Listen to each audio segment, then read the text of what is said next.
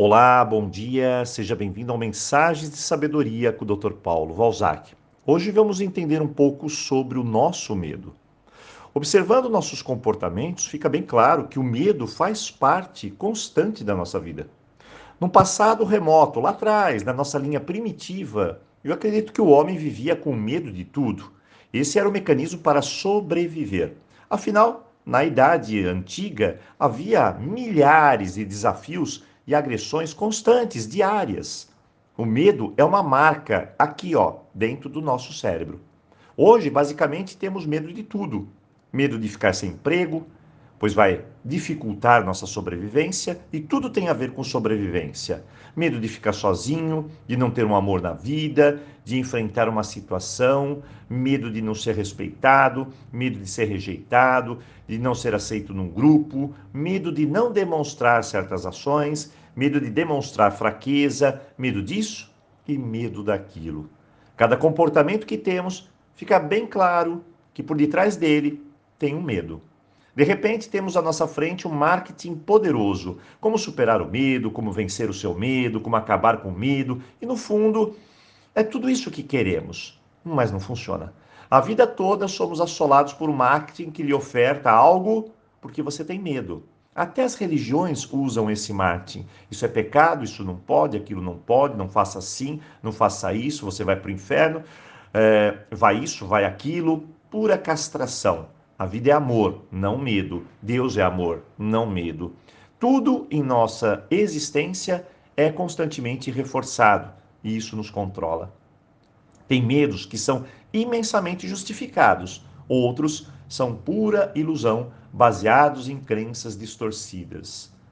Posso superar o meu medo? Posso vencê-lo? Posso destruí-lo? Posso acabar com ele? E a resposta é simples: não.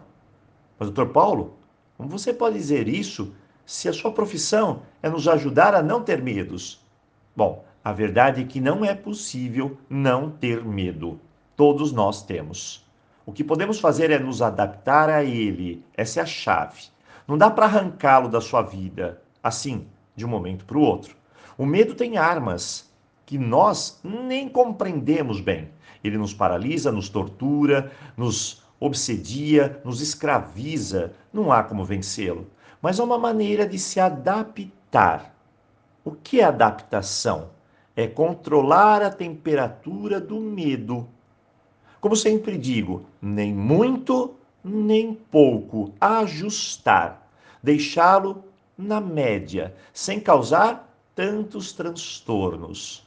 Medos em demasia acaba com nossa vida. Precisamos então de ajustes, apenas isso. E tem como fazer isso. Se eu compreendo qual o meu medo, eu trago ele para a minha consciência. E isso é importante. Eu começo a perceber como ele funciona e isso ajuda, mas não resolve. Mas o que resolve então, doutor Paulo? Bem, vamos lá. Se temos medo, também temos coragem. Cada vez que eu tenho medo, estou acessando o medo dentro de mim. E assim, ele faz o seu papel. Mas e se eu aprender a acessar a minha coragem? Muito bem, aí eu consigo equilibrar e minha vida volta à normalidade. Acessar o poder da coragem é o núcleo da nossa missão.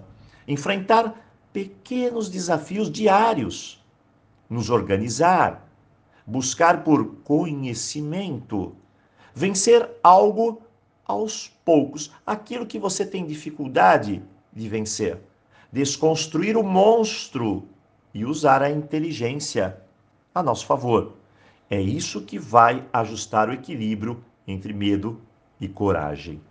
Tem soldados que vão para a guerra e o repórter pergunta: Você está com medo? E ele responde: É claro, eu estou com medo, mas a todo custo eu estou acessando a minha coragem. Afinal, ele precisa desse equilíbrio. Sem medo, ele não se previne, será um alvo fácil. Com medo extremo, ele se paralisa e também acabará se expondo. O mesmo acontece conosco. Então, precisamos ir pouco a pouco, acessando a nossa coragem, nos desafiando, desconstruindo o monstro, ouvindo nossa intuição e seguindo assim melhor o nosso caminho. Hoje, faça a sua reflexão. Tenho medo? Do quê? Muito bem. E como eu posso acessar a minha coragem?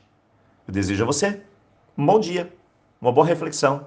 Eu encontro você amanhã.